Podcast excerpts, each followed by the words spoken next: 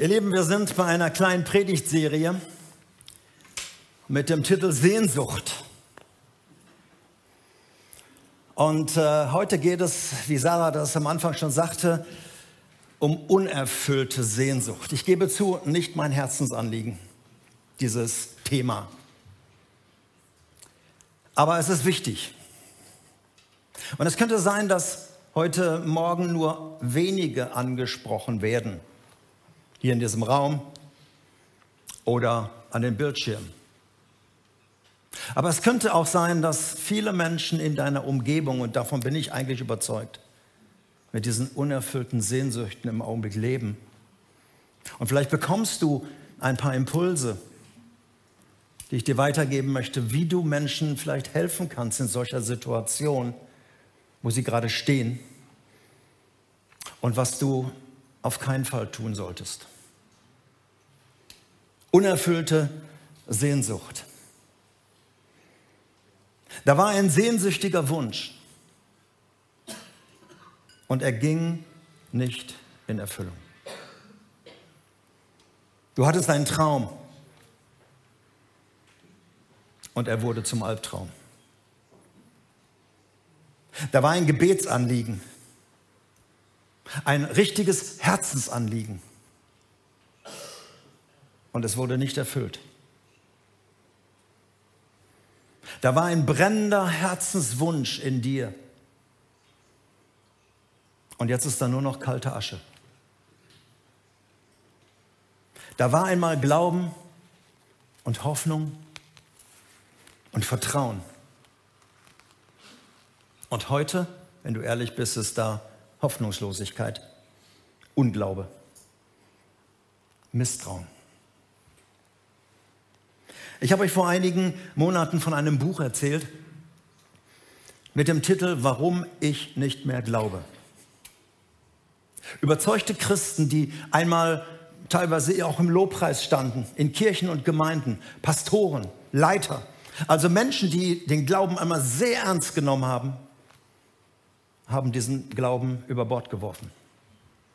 Sie stehen dem Glauben nicht nur ein bisschen skeptisch gegenüber, sondern sie haben ihn ad acta gelegt. Das kannst du dir vielleicht im Augenblick überhaupt nicht vorstellen für dich, dass dir sowas mal passiert, dass du deinen Glauben verlierst. Aber bei ihnen war es genauso. Das konnten sie sich nie vorstellen. Aber es ist passiert. Und einer der Gründe, warum das passiert ist in diesem Buch, erzählen sie von ihrem Leben. Und einer der Gründe war, dass sie in solchen entscheidenden Momenten keinen Ansprechpartner hatten für Zweifel, für Fragen, für Glaubensnot und für brennende, intensive Glaubensfragen.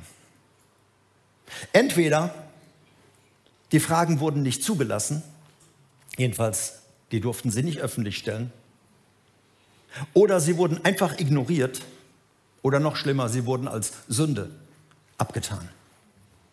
So darfst du nicht fragen. Oder aber andere haben ihnen einfach platte Antworten um den Kopf gehauen. Mehr oder weniger passende Bibelzitate. Und dann hieß es, jetzt mach weiter, Kopf hoch, wird schon. Und sie haben weitergemacht und sie haben weiter gelitten. Und irgendwann sind sie stehen geblieben, ausgetreten beiseite getreten, auf die Standspur des Glaubens gegangen. Und irgendwann sind sie zurückgeblieben. Und sie mussten erleben, dass auch im Nachhinein niemand nachgefragt hat. Wo bist du? Was glaubst du? Wo steckst du? Und ich befürchte, dass das in dieser Gemeinde auch passiert ist. Menschen, die wir verloren haben. Da waren Erlebnisse und da waren Fragen und es gab keine Antworten. Wo warst du, Gott, bei diesem schrecklichen Unfall? Wo warst du beim Missbrauch unserer Tochter?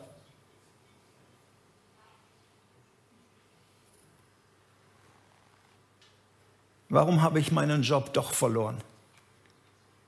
Obwohl ich so gekämpft habe. Und jetzt in meinem Alter finde ich nichts mehr.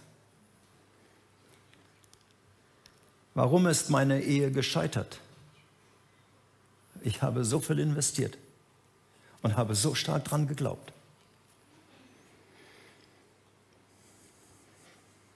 Warum ist der Krebs zurückgekehrt? Die Ärzte haben mir so viel Hoffnung gemacht. Warum glauben meine Kinder immer noch nicht? Warum wollen sie mit Gott und Glauben und Gemeinde nichts mehr zu tun haben? Sie waren doch mal so engagiert. Sie waren doch mal bei den Rangern, im Abenteuerland, in der Powerbox.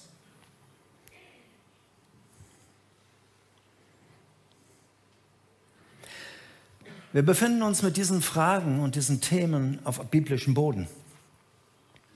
Auch wenn sie teilweise sehr persönlich in deiner Situation sind, es gibt Menschen in der Bibel, die diese oder ähnliche Fragen oder teilweise noch ganz andere Fragen hatten.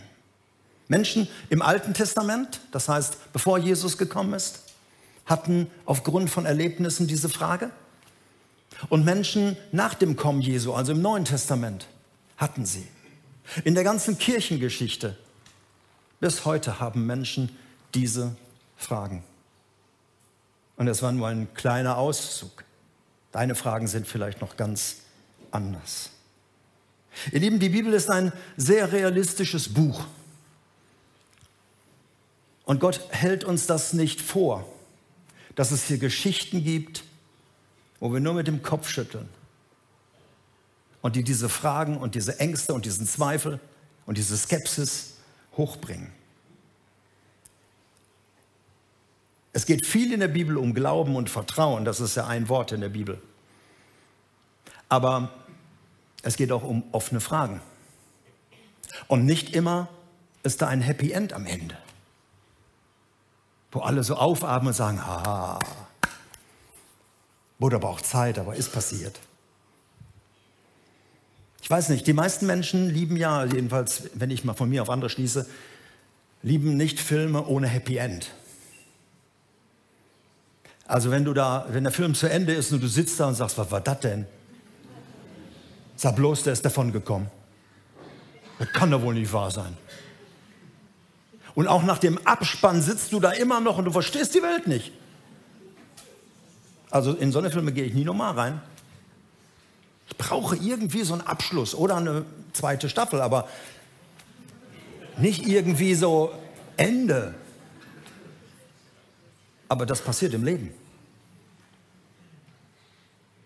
Im Hebräer 11 gibt es ein Kapitel, ich habe schon öfter darüber gepredigt, diese Glaubenshelden, The Hall of Faith, die Halle des Glaubens. Und da in einem Kapitel unglaublich viele Menschen, Männer wie Frauen, die etwas erlebt haben in Urgeschichte, Alten Testament, dann Neue Testament, Abel, Abraham, Sarah, Mose, Gideon, David, Daniel, ganz viele Leute mit tollen Geschichten. Die hatten alle nicht den Amazon Prime Gott erlebt, also wo man morgens ein Gebet reinspricht und abends ist die Lieferung da. Sie mussten auch manchmal Wochen und Tage und, und Monate und, und, und Jahre warten, teilweise Jahrzehnte. Aber dennoch am Ende bei dieser Gruppe passierte doch dann das Wunder. Es gab sogar, steht hier drin, Totenauferweckung, also wenn ja gar nichts mehr läuft. Selbst Frauen haben ihre Kinder zurückbekommen, nachdem sie gestorben waren. Also die hatten alle was zu berichten beim nächsten Silvestergottesdienst, was im letzten Jahr passiert ist und dass Gott die Situation geändert hat und ah. Und dann steht da der Vers 36. Hebräer 11, Vers 36, andere aber. Und jetzt kommt nicht die B-Mannschaft des Glaubens, sondern ganz viele namenlose Menschen, wo Gott sagt, die haben eben das nicht erlebt. Sie hatten auch sehnsüchtig gebetet auf ein Wunder, auf eine Veränderung, auf Schutz, auf Heilung, gehofft, sehnsüchtig und nichts passierte. Petrus sitzt im Gefängnis, die Gemeinde betet ohne Glauben. Und da kommt ein Engel, öffnet die Tore und Petrus geht raus. Und Jakobus sitzt auch im Gefängnis. Die Gemeinde betet und zum Frühstück kommt der Henker und haut ihm den Kopf ab.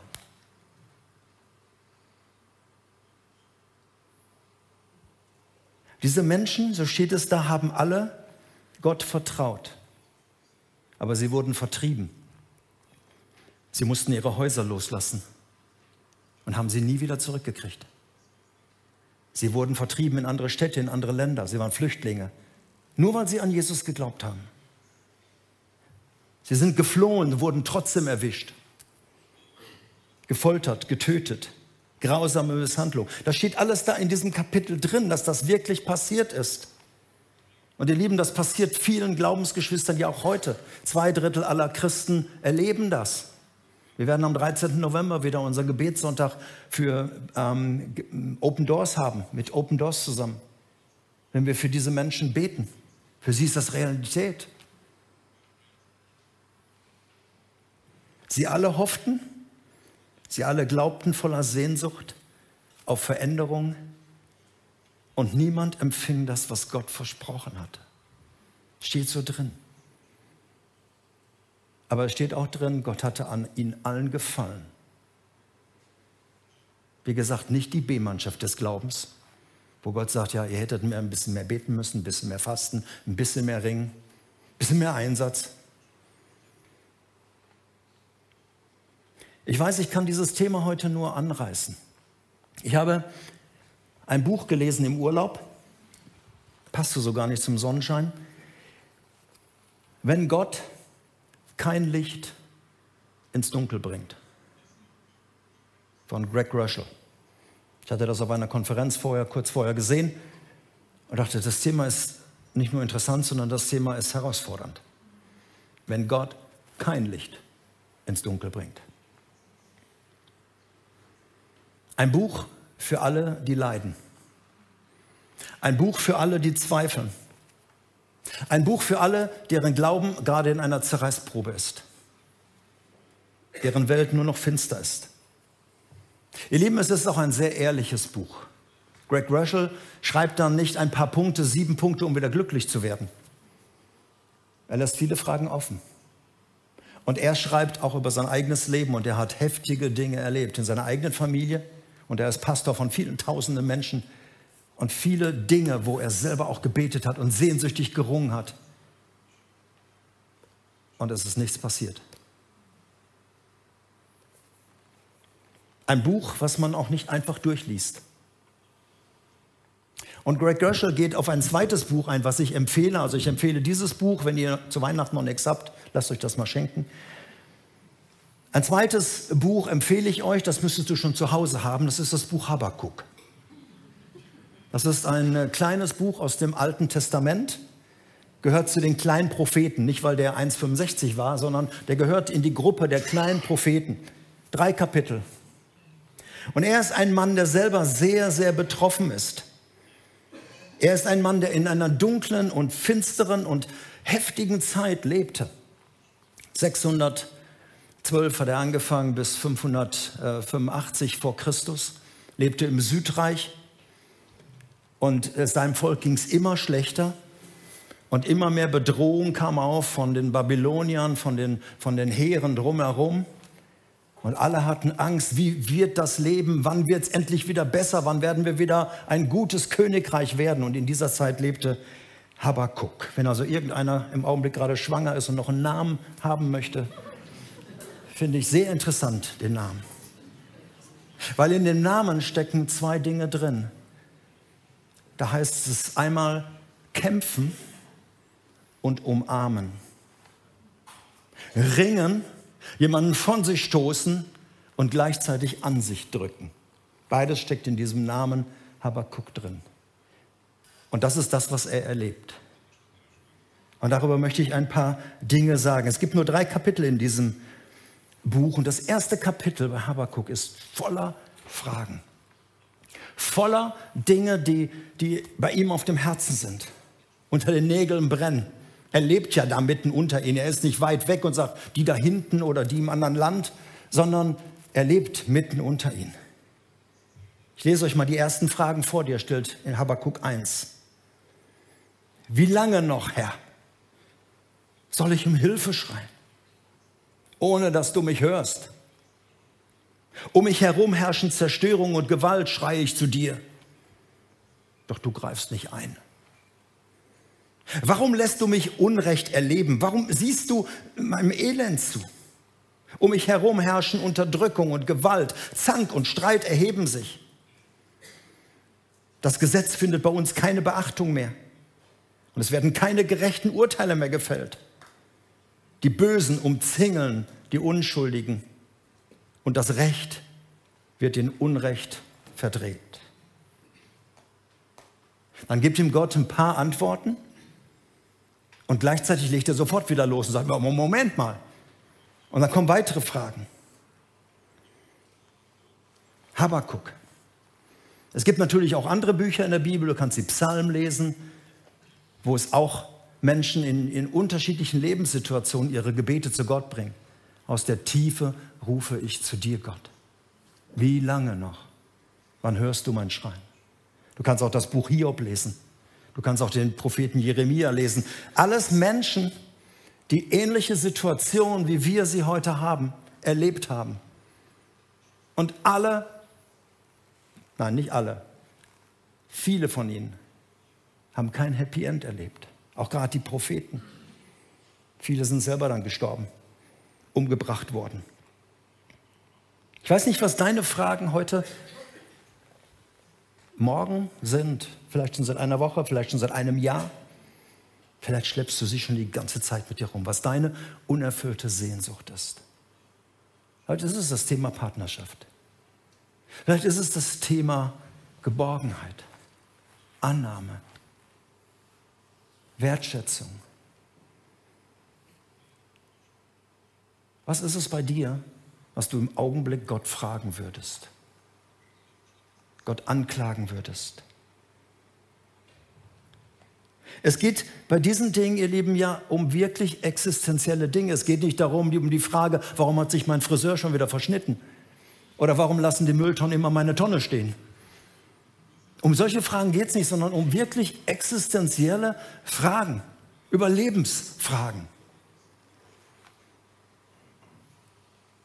Und Gott lädt uns auch noch ein. Es ist nicht so, dass Gott sagt, ey, lasst mich doch mal langsam in Ruhe. Ihr wisst doch, dass ich treu bin. Ihr wisst doch, dass ich alles im Griff habe. Gott lädt uns ein im Psalm 62, Vers 8. Vertraut auf ihn, mein Volk. Schütte dein Herz vor ihm aus, denn Gott ist unsere Zuflucht. Ich lade dich ein, diese Fragen, die du im Augenblick hast, mal wirklich nochmal aufzuschreiben und ganz konkret zu nennen. Sie dir zu notieren, sie im Hauskreis zu besprechen und wirklich miteinander darüber reden, ringen. Und wenn es nicht anders geht, umarmen und dranbleiben. Bitte, bitte keine Patentantworten. So nach dem Motto, eine Tante von mir hatte das auch mal und dann musst du nur. Oder du musst das mal das Buch lesen da. Das hilft Menschen nicht. Wenn du ein Wort von Gott ihnen sagst, dann musst du genau wissen, dass das jetzt so ein Rämerwort ist, was wirklich jetzt auch hilft. Und nicht irgendwie ein Bibelvers, der immer irgendwie schnell genannt wird.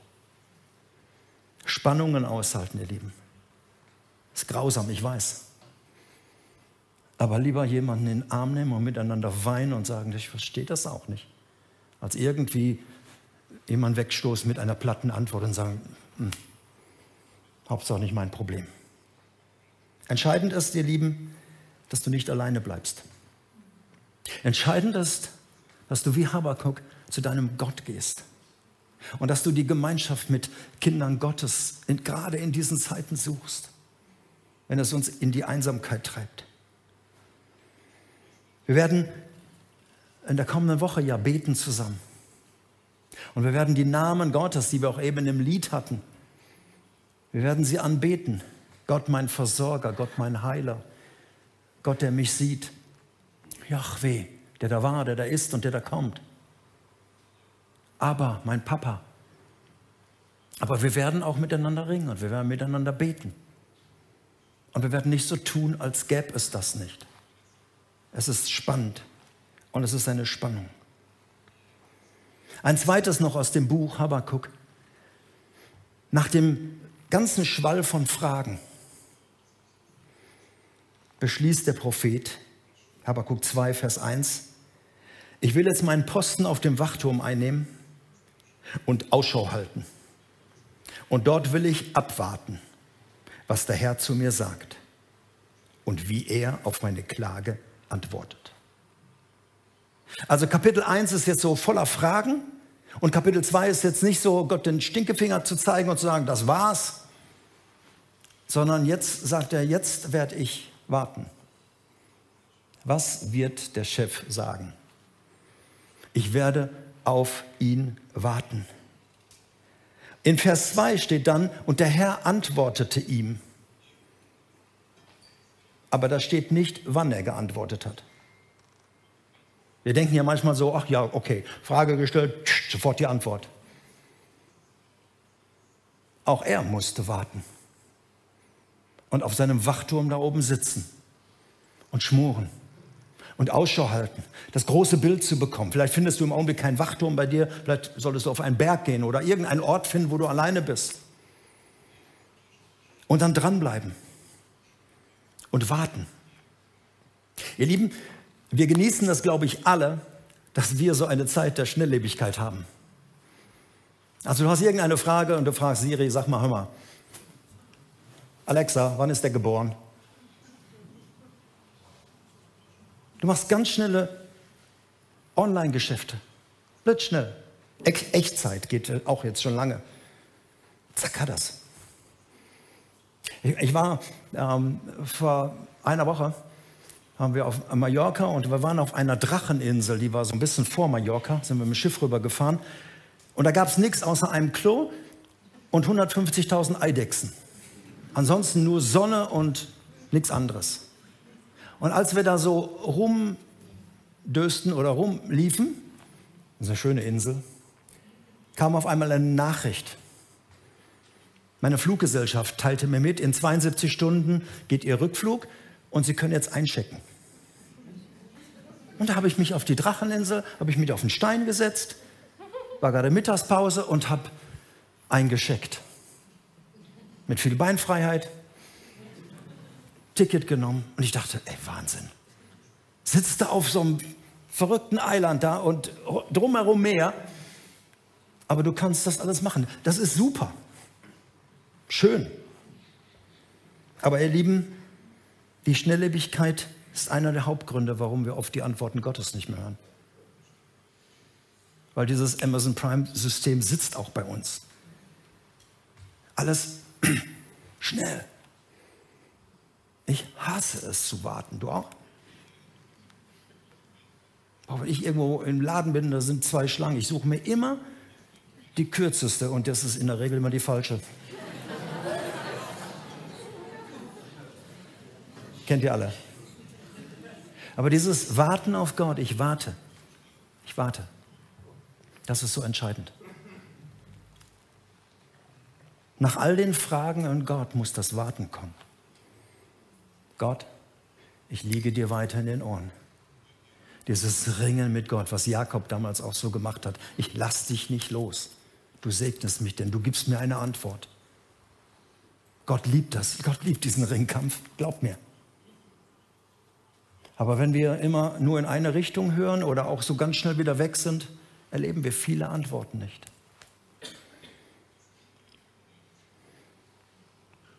Die nächste Woche ist auch eine Woche des Fastens. Und vielleicht kannst du dir einfach mal Zeit nehmen. Fasten von digitalen Medien, vom Fernsehen, von irgendwelchen Ablenkungen, Fasten vom Essen und dass du dir einfach mal Zeit nimmst, sagst Gott, diese Frage, die will ich beantwortet haben. Da bleibe ich dran. Aber was ich dir empfehle, ist, stelle Gott bitte kein Ultimatum. So nach dem Motto, Gott, wenn du bis Freitag nicht geantwortet hast, die Holy Spirit hat nämlich noch mit, aber Samstagmorgen will ich spätestens eine Antwort haben. Hey, Gott hat einen anderen Zeitplan. Gott sieht das alles ein bisschen anders. Vielleicht kennst du die Geschichte von dem Rabbi, der zu Gott kommt und sagt, Gott, sag mal, hier in der Bibel steht, tausend Jahre sind ja vor dir wie ein Tag, der gerade gestern erst vorbeigegangen ist. Stimmt das nach wie vor? Ja, sagt Gott. Tausend Jahre sind wie ein Tag. Und dann sagt der Rabbi, Gott, stimmt das auch? Tausend Taler sind vor dir wie ein Taler? Ja, sagt Gott. Tausend Taler sind vor mir wie ein Taler. Dann sagt der Rabbi, Gott, dann hätte ich gern einen Taler. Ja, sagt Gott, komm morgen vorbei.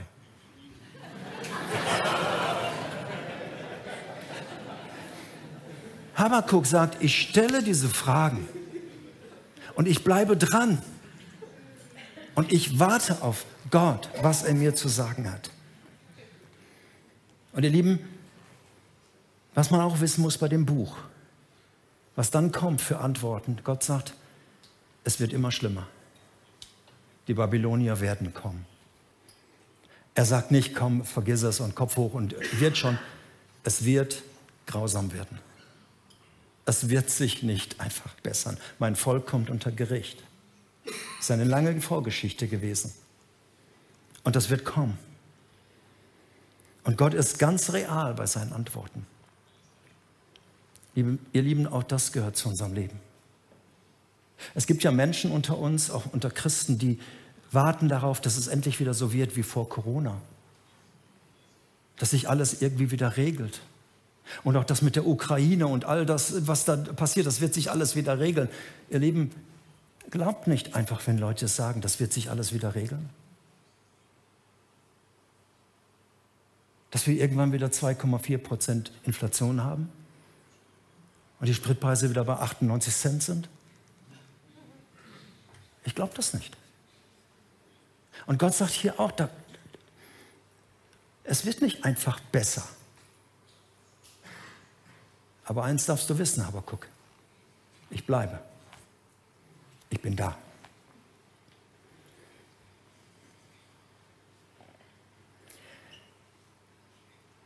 Stelle Gott Fragen. Teile ihm dein Herz mit. Notier dir die Dinge. Schreib sie, sie auf. Auch das bekommt Habakuk als Anweisung. Schreib dir diese ganzen Sachen auf, Habakuk. Ringe und umklammere. Bleib dran. Ihr Lieben, das sind keine sechs Punkte zu einem glücklichen Leben, sondern ein paar Hilfestellungen vielleicht in solchen Lebenssituationen, die wir erleben müssen, weil das Leben einfach nicht fair ist. Und auch Kinder Gottes müssen das erleben. Und nicht nur unsere Brüder und Schwestern in der dritten und vierten Welt oder unter Verfolgung. Auch wir hier. Die Frage ist, welchen Blickwinkel hast du? Und ich lese jetzt ein Statement von einem Menschen zum Schluss. Ein Mensch, der losgelassen hat. Ein Mensch, der aufgegeben hat. Ein Mensch, der etwas erlebt hat und jetzt guckt er nach vorne und ist zu einer Haltung gekommen. Er hat den Glauben verloren.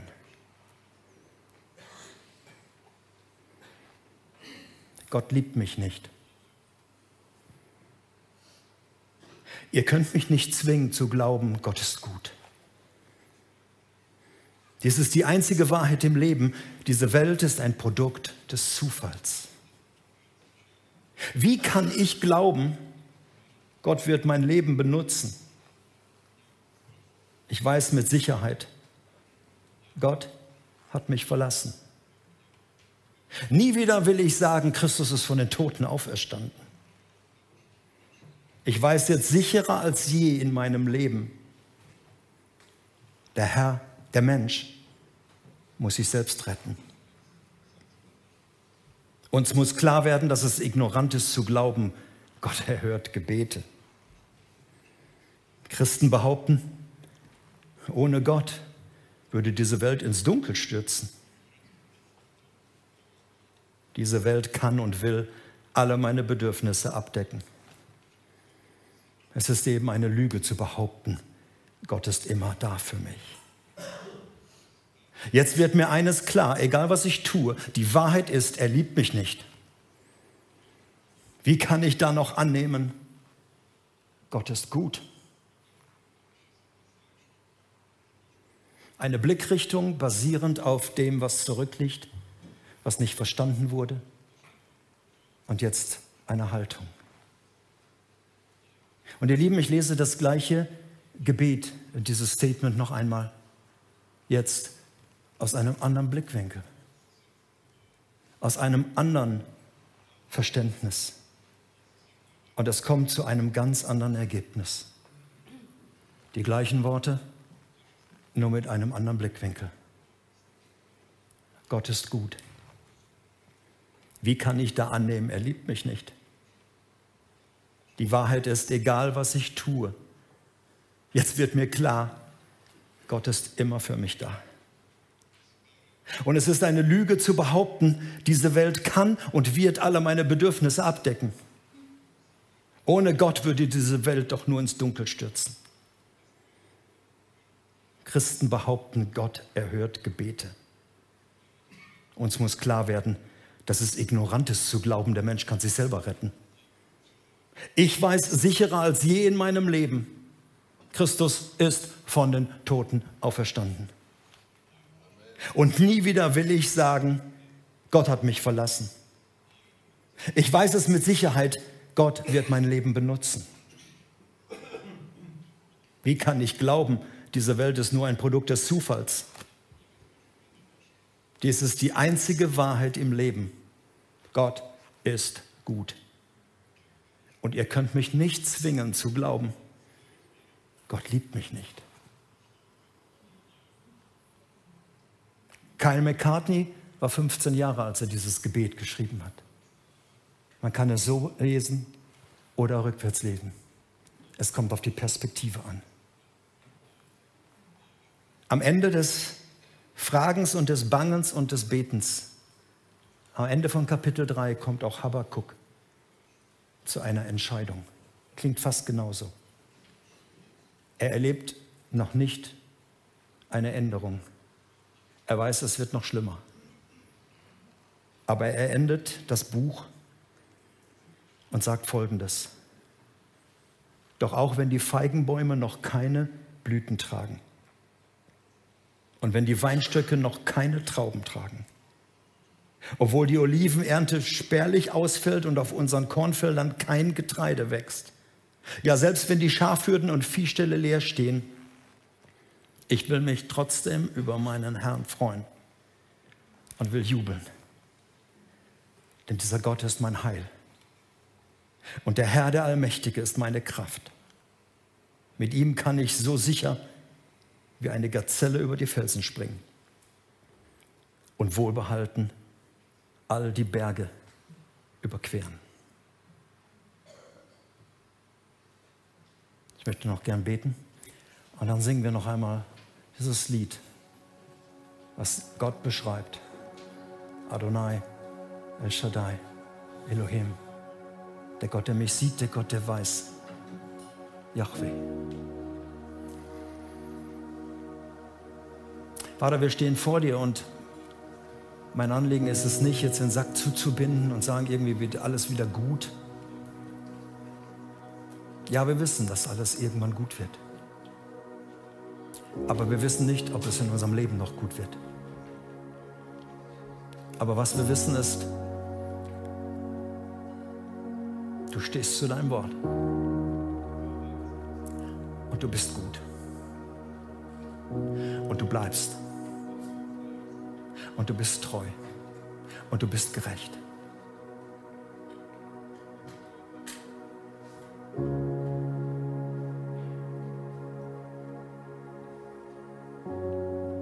Für all die Menschen, die jetzt hier in diesem Raum sind oder an dem Bildschirm und in der Dunkelheit ihrer Situation leben. Komm. Bring Licht. Schick jemand von deinem Bodenpersonal. Schick einen Engel.